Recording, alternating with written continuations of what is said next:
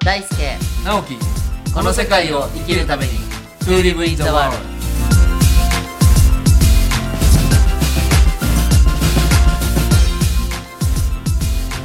じゃあこんにちはこんにちはなんさん今日もね静岡からお届けしてるんですけどこちらではどういう生活をしてるんですかまあまだ数日なんですけれども、うん基本は仕事今オンラインばっかりはいなので、オンラインの仕事がある時はオンラインでしてなるほどあとはもう街を歩いたりとか、えあのちっちゃい商店がたくさんあるのでね今来る時もいくつもそうですちょっと閉まってるお店なんかもありましたけそうどですで商店行ってさっきもあのその土地のお菓子とかを買ったりしてですれへ違ったららおばあちゃんたちに「こんにちは」って言って なるほどそんな暮らしを空気もいいですよねいいですねね秘境ですね本当にいやいやそういう場所からお届けしてるんですけど、はい今日はちょっと不安について不安については今ねちょっと不安を抱いてる方も少なくないと思うんですけ多どいですねちょっと大ちゃんなりに不安の分析をお願いしたいと思うんですわよかりましたえー、とですねまず担当直入に言いますとはい、不安は幻想です不安は 幻想おー不安は幻想ですはいなぜかというと、うん起きもしてないことを勝手に妄想してるのが不安だからですほ起きてることは不安じゃないんですよーあそれは僕ね今ちょっとおっと思ったんですけど、はい起きてることは不安じゃないっていうと起きてることはじゃあな何になるんですか自分の頭の中でしか起きてないんですよそれってわかりますかほひまあ、基本的に不安の定義って何かっていうと、はい分からないってことがある時に人は不安になるんーですよ、うんうん分かってるることって不安じゃないんですよ、そうですねそそうですう、ねで不安になってる時は事実に対して、うん自分の頭がいろんな妄想をして、はいこうじゃないかああじゃないかああなるんじゃないかこうなるんじゃないかっていう妄想で不安になるんです人って、うんうんうんだから不安は全部妄想なんですほうはいなるほど ちょっとその辺もうちょっと突っ込んではい聞いてみたいと思うんですけど全然大丈夫あの今までね大ちゃんもいろんな人から相談受けたり、はいまあ、カウンセリングやったり、はい、えー延べ人数でいうとどれぐらいの人と接触してるまあ、8,000以上ですねですよね8,000件以上ですねでおそらくですけど大半の方が多分不安を抱いて、うんうんうん大ちゃんのとこに話をねうん聞いてほしいってくると思うんですけど、ちょっと例えばそのこんなケースがあったみたいな感じのちょっと事例をいくつかね、ああいいですよ、はいいいですよ例えばまあ何でもいいんですけどじゃあ仕事がこれからどうなるか分かりませんはいとかいや今家多族いでしょうねそう家族のことでこうやって悩んでて分かりませんって言ってることって未来のことが多いんですよ。なるほどなるほどそうで未来のことってあの7つの習慣で言うと関心の輪影響の輪っていうのがあるんです。はい関心の輪っていうのは自分が直接的に影響を与えられない出来事例えばうん天気だったり、はい経済だったり、はい人の気持ちとかはいでそうですよね自分ではどうしようどうもでしようもきなならいでなすい。ねはいで影響の輪っていうのは自分が影響を与えられること、はいで影響の輪の外側に関心の輪があるんですよねだからうんうんドーナツみたいに内側が影響の輪で外側が関心の輪ですね。で不安の人って関心の輪にばっかり自分の時間とかおエーネルギーを注いでるんですよ。おーでもどうにもならないのに。そうですよね、うんうんであのあの人が私のこと振り向いてくれるかしらって言ってるのって、はい極端な言い方すると明日って晴れるかしらそう雨かしら雪かしらって言ってるのと なるほどなるほど変わらないんですよあじゃあ雪だったらどうするー、うん、雨だったらどうする、うん雷だったらどうするは影響の輪なんですよ。あそうですねそうだ自から分の気持ちそうです、ね気持ちとこう行も動つ次なが第るです。なので例えばじゃあ彼が私のことを好きだって言ってくれたらうんどうする、ってはいうん彼が私のことをちょっと好きだけどまだ付き合うじゃないって言ったらどうするはいいや全然好きじゃないんだけどって言われたらうんどうする、うんただの友達って言われたらどうするは選べるんですよ。はいなのにみんなどうするを決めずにあー関心の輪ばっかりにエネルギー使ってるかなるらほど気持ちも落ちるし時間もロスするし、ううんまくい思考と感情がぐちゃぐちゃになっちゃう、はじゃあそれがこうあの自分の行動にも影響力そうをです及ぼすってことですよね。そうなんですだから不安は全部ね、妄想なんですよあ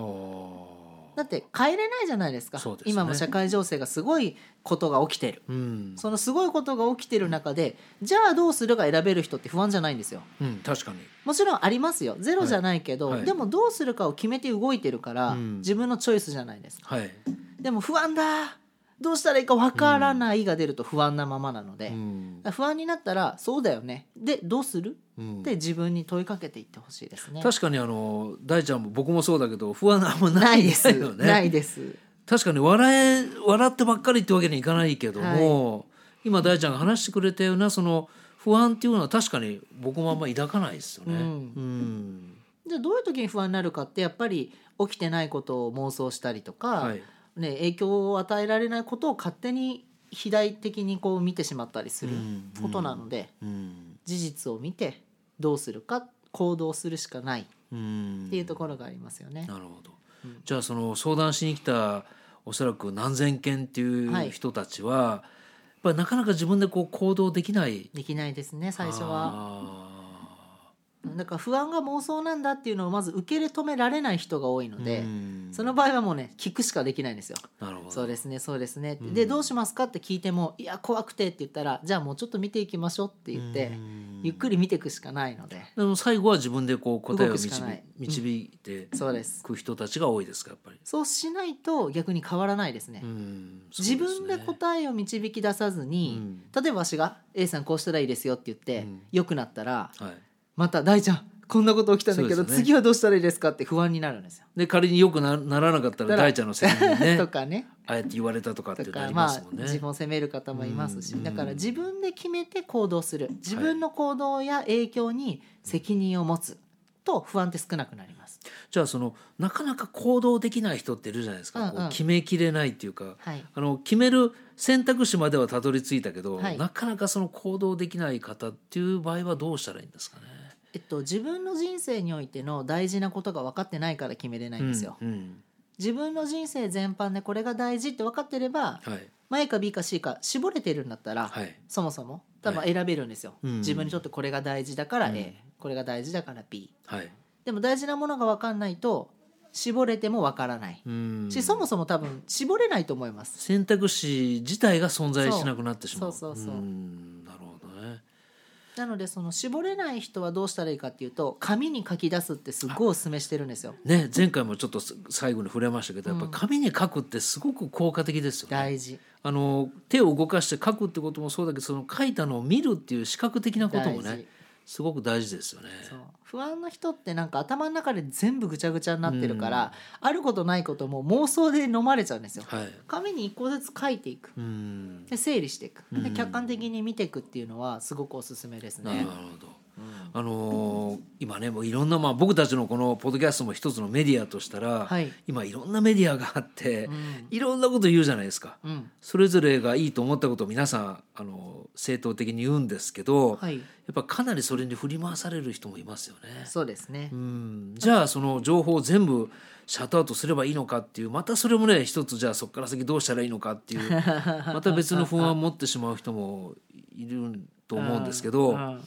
なんか細かな日常の中でなんかちょっとこう気をつけたい方がいいことってありますかね気をつけたらいいこと。今日あの実践してみたらちょっとでもその自分で考えて行動に移せるようにはあはあはあ何かちょっとこう気にかけていった方がいいことっていうか。あーまず自分自身が頼れる人をちゃんとそばに置いとく、なるほど頼れる人をそばに置いとく。そう、うんとか自分のこと理解してくれる人をちゃんと作っとく、うん一人だとやっぱ情報網も少ないし、はい考えれることって限界あるじゃないですか。でうんまあ、直樹さんが言うんだったらきっとこうだろうなとか、はいあ大ちゃんがそうやって言うんだったら仮に違ったとしても、うんはいまあ、それ自分のチョイスとして選ぼうっていうふうに、はい、こう安心できる材料を私は増やしてほしいなって、さっき大ちゃんが言ったその紙に書くっていうことがねできない人は、はいそういう信頼できる人と接触することが、そうですねイコール書くことと同じような効果をうん、書生んでくくる両方やってほしい。ね本当は書けたら一番いいんですけど、本当は両方やってほしいうんなかなかその書くっていうところまでいかない人は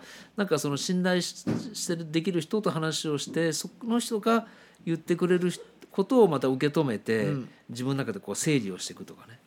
でもし書くができないんだったうらん一、人でボイスレコーダーにそれいいですよね喋ってください。いやそれいいですねもう今不安でこうでああでもうこんなことがあって上上上ってもう好きなだけで、デスボイスみたいなの をこう呼びあの収録し日て記を書くようにねそうですであー聞いてみてくださいなるほどなるほでど笑えたらもう大丈夫うん笑えずに飲まれていったらやめてください意外とねあのこれ1年スペシャルでやってますけど、はい僕ら僕らも最初 YouTube でやるっていう選択もできなくもなかったじそゃなういでですすかねでもあえてねそのポッドキャストを選ぶっていうその耳から聞いて、うんそれをやっぱり感性をもっと豊かにしていくっていうのも僕は一つすごくいい効果的な方法だと思っていてねそうですね今大ちゃんが言ったやっぱりボイスレコーダーね自分の声とか思いを吹き込んで自分で聞いてみるっていうのもまたちょっと新たな発見かもしれない。そうですねうんなんかこう不安な時に不安を解消するためにきあの呼び込むやつもあってもいいと思うし、はいあ今日調子いいぞと思ったら、うん不安なになった時の私へとか言って、そう今ですね日は私調子いいよってこういうことが見えたよってこういうことを大事にしようと思ったよって、うんだから大丈夫だよって、自分に呼びかけて落ちたらそのポジティブな方聞くとか、なるほどなるほどそういうのでもいいですね。ね、今あの新新たにこうお金出して買わなくてももうスマートフォンについてますんそでうでねすそうボイスメモが、全然いけますもうぜひあのつあること自体も知らない方も多いと思うので、はいぜひあの活用してね、ちょっとやっぱり自分の思っていることを声に出して録音してみるっていうのも確かにねそうですね面白いかもしれないですよね。あと根本的なことを言うとやっぱり人生の指針があるかないかっていうところに不安って出てくるので、はい7つの習慣で言うと第2の習慣、うん終わりを思い描くことから始はめいあるりますねっていうこう自分が最後を迎える日を決めて、はいじゃあ95歳で死にますと、うんこういうおじいちゃんおばあちゃんでこんな家族に見とられてこういう風な場所でこういう風な人生だったよって言っうてん亡くなる、はい、としたらって言って逆算するっていう、うんそれをぜひやってみてほしい。それは決してそこ死じゃなくてもいいんですか死がいいですね死が一番いいんですかもう本当に人生の最後を描くっていうのが大事なんですけど、うん逆に直樹さんなんか観点ありますいかやいや例えばそのあのすごいあの粗末なあれですけど車が欲しいとかはあはあではあ車乗っていろんなとこ行ってみたいっていうところからこう始めるとか、うんとてもこう日常的なね、うんうん、僕は結構死のことをイメージできるんですけどやっぱ死がイメージしにくい方もいらっしゃるかもしれないし、うんうんうんもっと身近なゴールのセッティングでもいいのかなとちょっと今思ったんですけど、気持ちが上がるんならいいじゃないですかねなるほど、うんうんあの結局右脳と左脳のバランスなので、はいイメージできない人って右脳が今劣化してるんですよ、はいなんか右脳を活性化していくためにも、うんまず身近でうん自分が気持ちが上がることからやっていったら、うんもう少しこう長期スパンでうん見れるかもしれないので、どんどん広げてってねそうですそうですねあーなるほどそうやっぱ不安に飲まれるっていうのは分かんないことって世の中いっぱいありますかあらりますよねそうだから自分が何を大事にしているかとか、は自分が信じるものうんっていうのがすごくよりどころになると思うので、特にあの4月になってねこう新社会人新学期を迎えあそうたですよね方たちなんかもちょっと今のご時世で確かねにいろんなあの想定してたことが違ったりとかそうですよね、うん不安にあのなる方も少なくないと思うんですけどどうかねあの不安がいけないっていうことじゃなくて、うん不安になってる自分もきちんと見ながらも、うん何かやっぱり気持ちを新たにしてほしいですよね。確かにね今から新社会人でと思ってたら、は今コロナでもしかしたら会社もやばいかもっている、うん入社式もなく、そうねなんか自分の中の、ね、切り替えもなくふわっとこう在宅になったりとか、そうです親元離れて一人暮らしでとかもありますよね、したけどいいけど会社にまだ行けてないとうかわーそれ怖いな実際の大学なんかもねもう新学期が5月のゴールデンウィーク明けっていうところなるほもど、あの早稲田大学なんかも早々と5月の11日だっけなうん、っていうところも出てきてるのでちょっとやっぱり想定してた4月とは違う方もそうか多いと思うんですよ。あのつながろうねそしたらみんなあうのん一人やったら絶対不安になるから、